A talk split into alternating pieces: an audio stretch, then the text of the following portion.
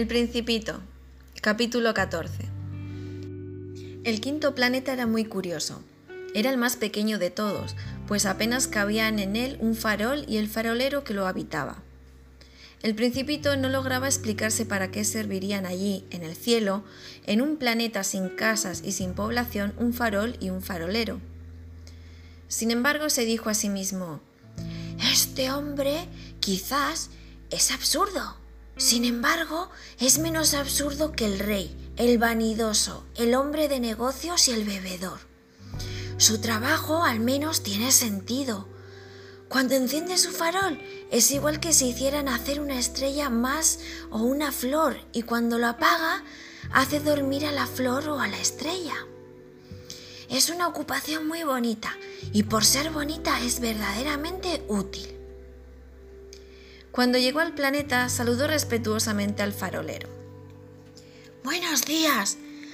¿Por qué acabas de apagar tu farol? Es la consigna, respondió el farolero. Buenos días. ¿Y qué es la consigna? Apagar mi farol. Buenas noches. Y encendió el farol. ¿Y por qué acabas de volver a encenderlo? Es la consigna. No lo comprendo, dijo el principito.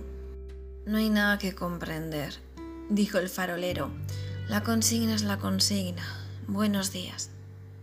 Y apagó su farol. Luego se enjugó la frente con un pañuelo de cuadros rojos. Mi trabajo es algo terrible. En otros tiempos era razonable. Apagaba el farol por la mañana y lo encendía por la tarde. Tenía el resto del día para reposar y el resto de la noche para dormir. ¿Y luego cambiaron la consigna?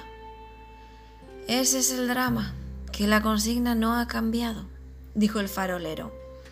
El planeta gira cada vez más deprisa de año en año y la consigna sigue siendo la misma. ¿Y entonces? dijo el principito. Como el planeta da ahora una vuelta completa cada minuto, yo no tengo un segundo de reposo. Enciendo y apago una vez por minuto. Eso es raro. Los días solo duran en tu tierra un minuto. Esto no tiene nada de divertido, dijo el farolero. Hace ya un mes que tú y yo estamos hablando. ¿Un mes? Sí. Treinta minutos, treinta días. Buenas noches.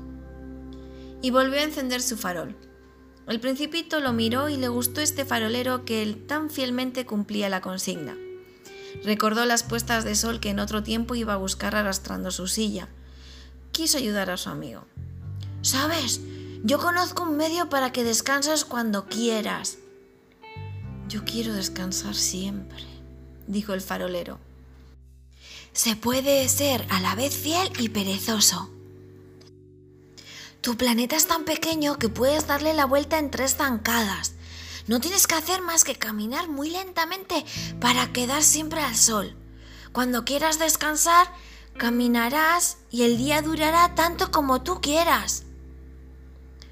Con eso no adelanto gran cosa, dijo el farolero.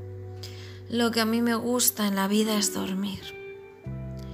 No es una suerte, dijo el principito. No, no es una suerte, replicó el farolero. Buenos días y apagó su farol.